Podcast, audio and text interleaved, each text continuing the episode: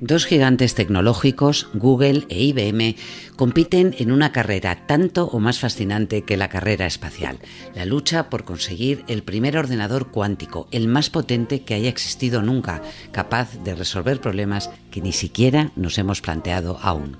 Hemos estado en los dos laboratorios donde la revolución cuántica empieza a dar sus primeros pasos. Hola, soy Montserrat Domínguez y esto es Extra, el podcast del País Semanal.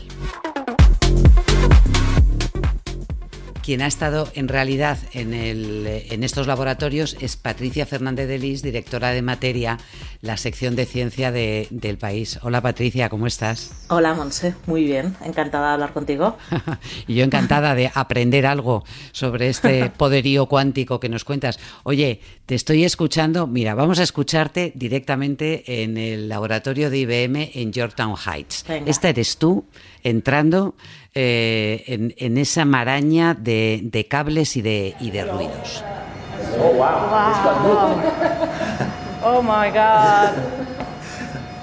Wow. Okay, so what are we thinking? Muy impresionante. Ahí estás con Darío Gil, que dirige el laboratorio de investigación. Bueno, primero cuéntanos cómo es, qué es lo, qué es lo que estabas viendo, que te sorprendía tanto. Bueno, la verdad es que a mí me, dejó sin, sin, palabras, porque el lugar donde, donde ellos tienen el, el, gran ordenador cuántico eh, que se puede ver en las fotografías que publicamos en el País Semanal es un sitio de ciencia ficción, o sea, es una habitación oscura eh, muy grande, que está vacía, salvo por una campana eh, muy minimalista, blanca, muy impresionante, que está metida dentro de una, de una urna de cristal. Eh, y lo más impresionante para mí, a mí me dejó muy alucinada el, el, contraste de la habitación negra totalmente oscura con la campana blanca, pero casi, casi que lo que más me impresionó fue el sonido porque eh, eh, hubiera parecido una pieza de museo si no llega a ser porque sonaba una, especie de chip, chip, chip, como, como, si fuera un pajarito que se hubiera colado dentro de la habitación y sonaba eh, muy fuerte y muy continuo, ¿no? Chip, chip, chip, chip, de una forma como un goteo. Y ese es el sonido que hace el poderío cuántico, ¿no? de, de ese ordenador. Y la verdad es que, bueno, ellos son muy conscientes de, que llevar a la, a la, gente a esa habitación te deja sin, sin palabras y no puedes hacer más que decir wow, wow, porque el fotógrafo, el fotógrafo y yo estábamos los dos flipados. El fotógrafo estaba, claro, feliz porque no sabía ni por dónde empezar a hacer fotos, porque la verdad es que es un, es un lugar eh, que, deja, que deja sin palabras porque sabes que estás viendo el futuro de la computación, ¿no? Kevin Cooley, que es el, autor de estas, de estas fotografías. Oye, pero explícanos antes de nada qué es la computación cuántica, porque estamos hablando de un mundo eh, subatómico que tiene unas reglas que no son las que rigen eh, en, la, en, la, física que conocemos, ¿no? Eh, sí, yo creo que hay mucha gente que, lo confunde, lo confunde muy lógicamente porque, porque bueno, uno de los fundadores clásicos de la, física cuántica decía que cualquiera que diga que entiende la física cuántica es que no la entiende para nada, ¿no? Es extremadamente complicado. Incluso a los expertos les cuesta mucho entenderlo y explicarlo. ¿no? Eh, pero la computación cuántica no es un superordenador, no es un ordenador más potente, no es un ordenador diferente, no es un ordenador más grande. Un ordenador cuántico, cuando exista, cuando los haya de verdad, los tengamos, va a ser algo totalmente distinto. Llevamos 3.000 años eh, computando primero con los ábacos y después con los ordenadores tradicionales de la misma manera computamos ahora con muchísimas más herramientas y más rapidez que antes, pero computamos de la misma forma, no, no, ha cambiado nada. Lo que utiliza la informática desde, desde los años 50-60 son, son bits, que son ceros, oscilaciones de ceros y unos. ¿no? Esto cambia totalmente la, la, historia porque tiene tres características la computación cuántica. Utiliza un tipo de bits que se llaman bits cuánticos, que no son para nada, no tienen nada que ver. Tiene tres características muy raras. Una es la superposición, significa que eh, ya sabes que antes decíamos que los bits son ceros y combinaciones de ceros y uno. ¿no? Esto lo que es la superposición significa que los dos qubits pueden ser cuatro combinaciones de ceros y unos a la vez, lo que significa eso multiplica exponencialmente todas las capacidades de, ese ordenador.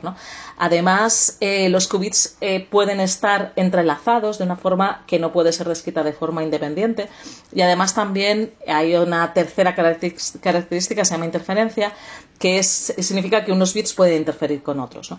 Como digo, es, extremadamente complejo, pero esta combinación de características que son muy raras y son muy extrañas de explicar, lo que significa es que cuando tengamos bits cuánticos eh, de verdad muy potentes, cuando tengamos grandes ordenadores cuánticos, vamos a hacer cosas que ahora ni siquiera somos capaces de imaginar. Eso es lo que te explicaba eh, Darío Gil, eh, que es murciano, dirige el laboratorio de, investigación de, IBM y él lo explicaba exactamente así. Aunque se habla mucho del mundo de quantum, es volver un poco a la idea inicial de computación que la realidad es que es la intersección de diferentes técnicas. Bits, neuronas y qubits se tienen que combinar.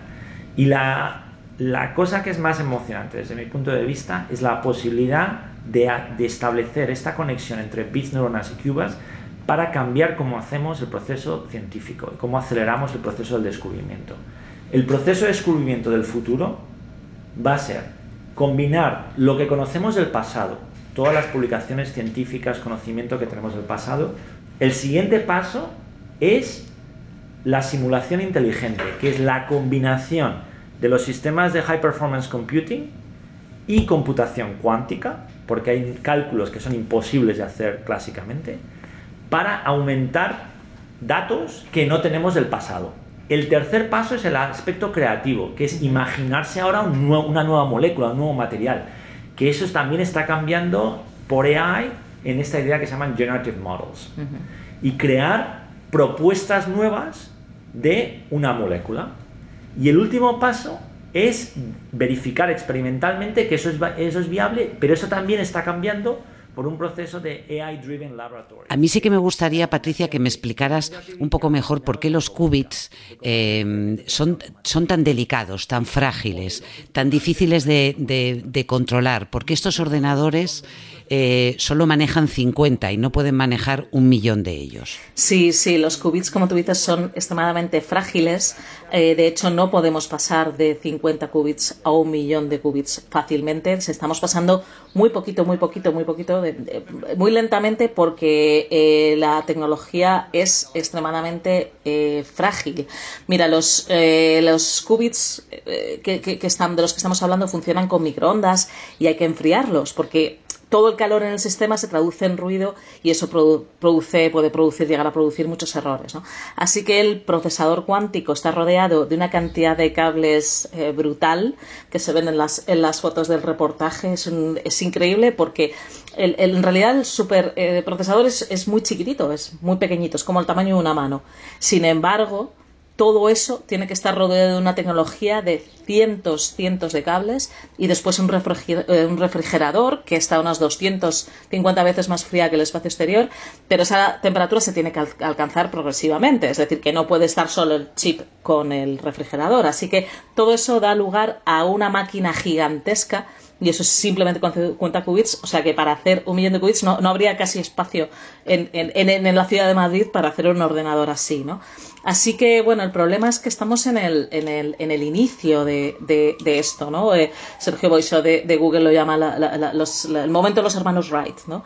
Que estamos empezando a ver que hay una cosa que aparentemente puede volar, pero todavía no sabemos, no sabemos mucho más y es, es eh, bueno, es el, es, el, comienzo y todavía le falta, le faltan muchísimos años ¿no? Eh, a esto, por lo menos 30, para, para llegar a, consolidarse. Sí, o sea que estamos en pañales, ¿no? Eh, básicamente en lo que es computación cuántica. Bueno, vamos a escuchar a, Sergio Boixo, que es el jefe científico de teoría de la computación cuántica de Google y estuviste con él precisamente en, el, en su laboratorio en Santa Bárbara y te hablaba de esta nueva revolución industrial que llegará cuando se desarrolle la computación cuántica. Y el problema es que aunque sabemos perfectamente, bueno, eh, creemos que sabemos perfectamente al menos la ecuación que describe, yo que sé, cualquier molécula, por poner un mm. ejemplo mm. concreto, ¿verdad? Sabemos escribirla desde Dirac 1920 y pico. Mm. Esa ecuación no la podemos resolver ni la podemos simular numéricamente. Por lo cual, la teoría la conocemos perfectamente, pero vamos un poco a ciegas, ¿no? Mm. Y es una forma no muy moderna, digamos, de, hacer industria, ¿no? Donde con todo lo que tiene que ver con, con, química cuántica, que es la química moderna, no puedes simularlo. Entonces tienes que probar experimentalmente. Patricia, cuéntame cómo es el pique entre IBM y, Google, porque Google fue la, que se adelantó, ¿no? Al menos mediáticamente, al anunciar que había conseguido poner en marcha el ordenador. IBM se mostraba un poco receloso, decía que lo mismo que hacían ellos ya llevaban tiempo en Google, ya llevaban tiempo haciéndolo en, IBM.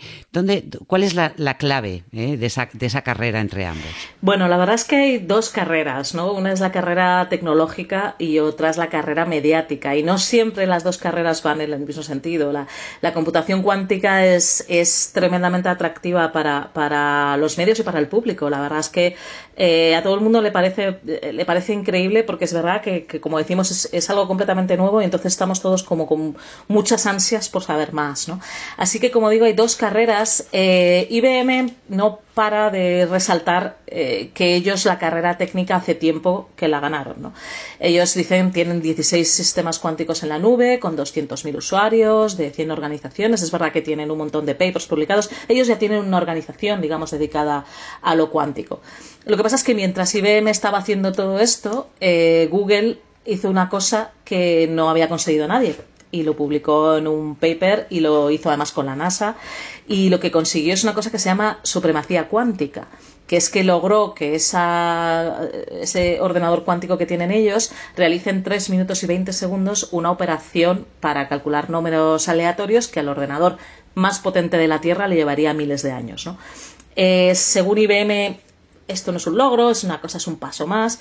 Para, para Google y para muchos investigadores es un gran paso. Es decir, que, bueno, aquí cada uno, ellos, eh, IBM asegura que ellos están eh, trabajando en lo que es realmente relevante, que son sus clientes.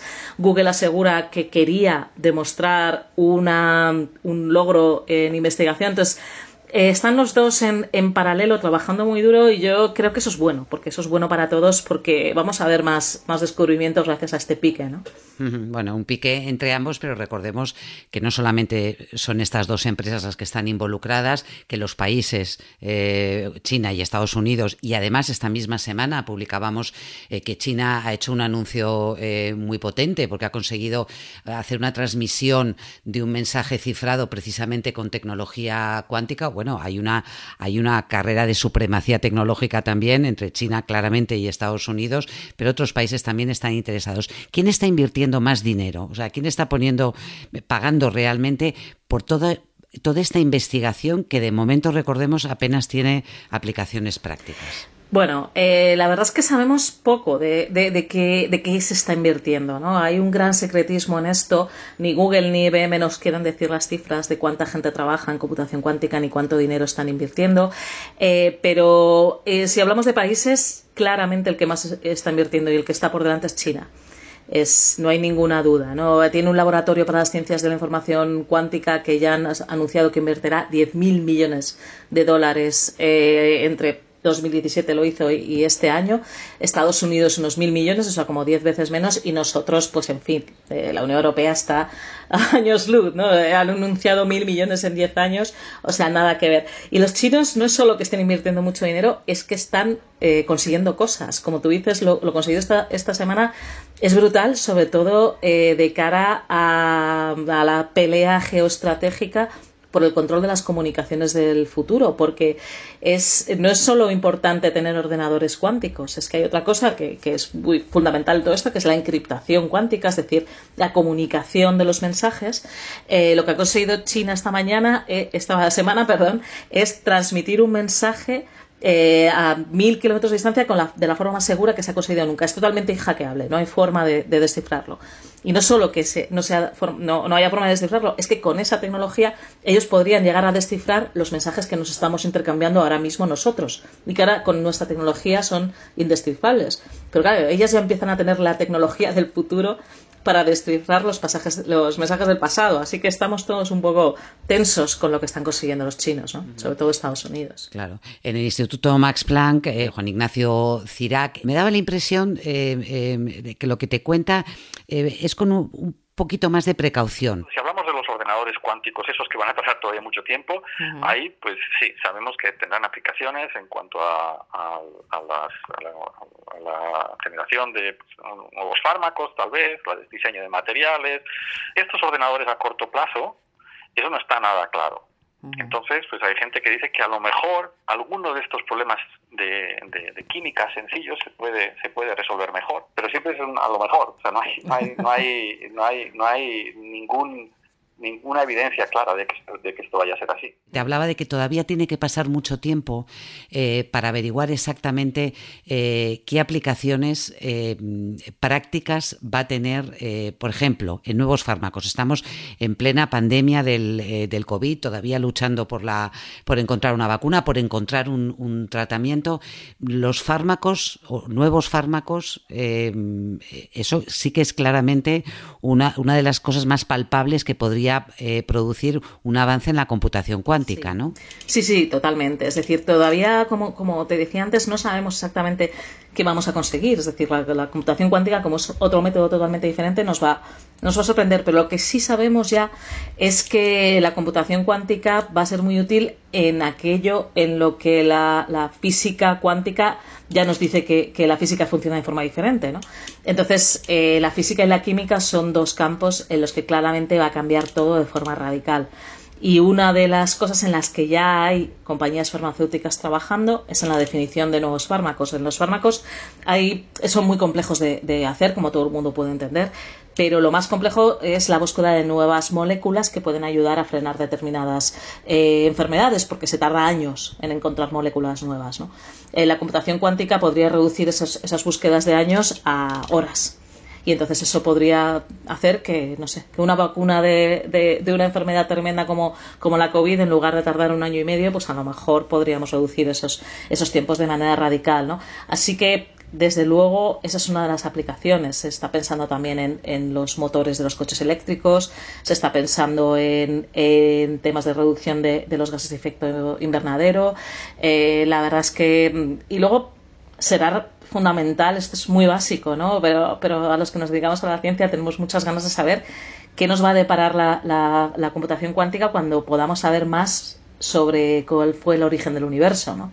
Porque vamos a poder tener muchísimos datos juntos que hasta ahora no podíamos, no podíamos tener, no podíamos eh, calcularlos, digamos. Nos va a hacer poder tener muchísimos cálculos para saber de dónde venimos, ¿no? Y eso, la verdad es que es muy emocionante. Eh, pues sí, emocionante y fascinante.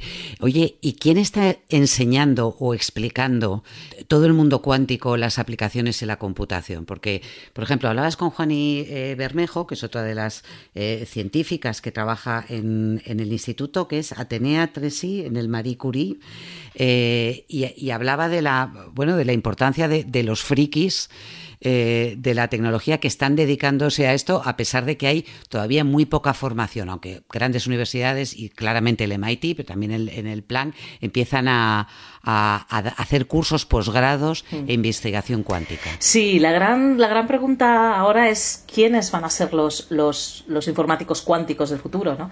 Ahora, como sabes, los programadores, eh, hay mm, bueno, mucho, mucho trabajo alrededor de la programación y de la matemática. Eh, y entonces, bueno, eh, lo que pasa es que va a tardar, ¿no? Entonces, eh, muchos expertos todavía no tienen muy claro que sea eh, muy evidente formarse ya en computación cuántica, ¿no? Pero, pero desde luego se, se, está formando, ¿no? Se está formando a mucha gente, como dice Juan y ella, bueno, ella y muchos como ella eran unos frikis y ahora están empezando a darse cuenta de que, de que esta, este hype alrededor de, del poderío cuántico eh, está levantando muchísimo interés en las facultades, ¿no? Por, por nuevos cursos, por másters, por, posgrado. Eh, entonces, efectivamente, las grandes universidades americanas y también europeas ya están dando eh, cursos para la programación cuántica. Lo que pasa es que no sabemos, como no sabemos exactamente cómo van a ser los ordenadores, no sabemos cómo va a ser programarlos, ¿no? Entonces todavía estamos en un plano muy, muy teórico, pero bueno, desde luego va a haber una, nuevos trabajos eh, que ahora no sabemos cuáles son. habrá trabajos de ingeniería, habrá trabajos eh, de programación cuántica y habrá nuevos empleos eh, relacionados con la aplicación de todas estas tecnologías que por ahora no, no conocemos, ¿no? pero que abrirán un campo de, trabajo también interesante. Todo eso, si no sucede algo que apuntas también en tu reportaje, que es el invierno cuántico, porque claro, estamos hablando de una inversión tan brutal por parte de los estados, por parte de las empresas, de las, eh, de las universidades, que si no se alcanzan eh, objetivos palpables en un plazo eh, razonable, que pueden ser 3, 5 o, 15 años, quizá haya un cansancio por parte de los inversores y la abandonen temporalmente. Eso lo abordas tú en el reportaje. Sí, el invierno cuántico ya ha pasado. De hecho, eh, yo cuando empecé en esto hace, hace 25 años o por ahí, eh, había muchísimos, muchísimos nervios sobre la, computación cuántica, pero porque había mucho bulle bulle, empezaba gente como Dirac, por ejemplo, pero nunca se consiguió nada excesivamente relevante y entonces, bueno, pasamos muchos años en los que los, los, periodistas de tecnología y ciencia pues nos reíamos un poco cuando se hablaba de la computación cuántica. Eh, las noticias relacionadas con los logros de, IBM, de, Google y de, y de China, como hablábamos antes, nos han vuelto a poner a, los temas cuánticos encima de la mesa, pero bueno, todos los expertos, como tú dices, avisan de que como es tan largo y como nos va a costar tanto como vamos eh, poniendo mm, cosita a cosita, ¿no? A mí me parece lo más fascinante para mí de este, de este reportaje ha sido descubrir que estamos hablando de una tecnología punta, una cosa de ciencia ficción, pero luego hay muchísima ingeniería y muchísimos destornilladores detrás, ¿no? Y muchos cables. O sea, es una cosa muy, muy, muy vintage, ¿no? Y entonces todo eso, todo eso significa que vamos a ir muy, muy lentos. Entonces, efectivamente, algunos de los, de los, eh, de los inversores que ahora mismo quieren poner mucho dinero se van, cuando se den cuenta de que no van a tener ordenadores de verdad hasta como dentro más o menos de 30 años, pues probablemente se, se terminen enfriando. Pero, pero los expertos no tienen mucho miedo porque están seguros de que va a llegar. ¿Sabes una cosa que a mí me ha sorprendido también del reportaje? Ver la cantidad de españoles eh, en IBM, en Google, por supuesto en el Max Planck, o sea, hablas con Cirac, eh, con Bermejo, con, eh, con Gil, con Boisho. Hay muchos españoles trabajando en, esta, en esta tecnología. Sí, y hay muchos más, es decir, no podíamos citar a todos en el, en el reportaje, ¿no? Pero, pero efectivamente es, es, es, muy sorprendente y es, y es eh, muy bonito porque eh, Boiso y, y Gil son dos españoles que están al frente de las dos grandes compañías de, de, informática que están en esto, ¿no? Y, Darío Gil además es el, es el, responsable ya no solo de la cuántica, sino de toda la investigación de, de IBM. Es evidentemente un, un puestazo, ¿no? Eh, y, y son lo mismo, o sea, son, dos, son dos españoles, además jóvenes, muy jóvenes, que, que están al frente de esta tecnología. Eh, hay otros, hay, bueno, un montón de, de, centros de investigación en España también, en el CSIC, en Barcelona hay varios centros de investigación muy relevantes haciendo investigación en cuántica, lo cual significa que yo creo que es, que es una buena noticia, ¿no? La mala es que, o sea, que talento tenemos. La mala noticia es que dinero no, como siempre. ni dinero ni laboratorios. Bueno, quién sabe, quizá todo esto por lo que estamos pasando, eh, eh, Patricia, y que vosotros estáis narrando eh, de una manera tan apasionante y tan, y tan precisa en las páginas de ciencia del país, en, en, en, materia, me refiero a la crisis del COVID, todo esto nos ayude a entender mejor la importancia que es eh, investigar e invertir, eh, no a corto plazo, eh, sino, sino a medio y a largo, porque de eso depende tantas y tantas cosas. Patricia Fernández de Lis, qué delicia este, este reportaje. Casi, casi has conseguido que hasta yo entienda lo que es la computación cuántica. Estoy segura de que sí, que lo has entendido. Yo, bueno, simplemente espero que, que parte del, del, entusiasmo y de la sorpresa y de la fascinación que, que, yo he descubierto en este reportaje, que la verdad es que me lo he pasado fenomenal, eh, bueno, poder haberla trasladado, aunque sea mínimamente a los lectores y y bueno, espero que, que, todo el mundo lo disfrute como lo disfrute yo. Seguro que sí. Gracias Patricia, un abrazo, cuídate. Gracias a vosotros, un abrazo, hasta luego.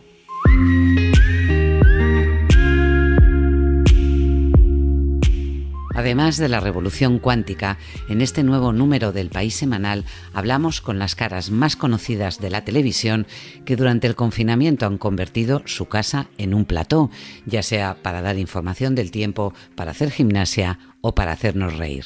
Así nos lo cuenta Andreu Buenafuente, el jefe de Leitmotiv en Movistar Plus. Pues mira, este es uno de los mayores retos a los que me he enfrentado en mi carrera. Realmente a mí me encanta eh, adaptarme, cambiar, em, leer la realidad y hacerme la mía, pero claro, nadie nos había entrenado para una situación así, ¿no? Entonces, también es otra, otra prueba de, pues eso, la capacidad de reacción. Yo digo que hemos, hemos ido encontrando y no sé, perdón, buscando y no sé si encontrando nuestra propia, nuestra nueva voz, ¿no? Te abre una puerta a la naturalidad de la, de la propia intimidad jamás conocida hasta ahora. En mi caso particular, yo recojo bastante de lo aprendido en la radio, comprobando que la naturalidad, lo imperfecto, lo, no impostado es muy interesante, más que lo excesivamente planificado o escrito. Este domingo, 21 de junio, El País Semanal en tu kiosco y en la web. En la producción y edición de este podcast ha estado Verónica Figueroa. Hasta la próxima semana.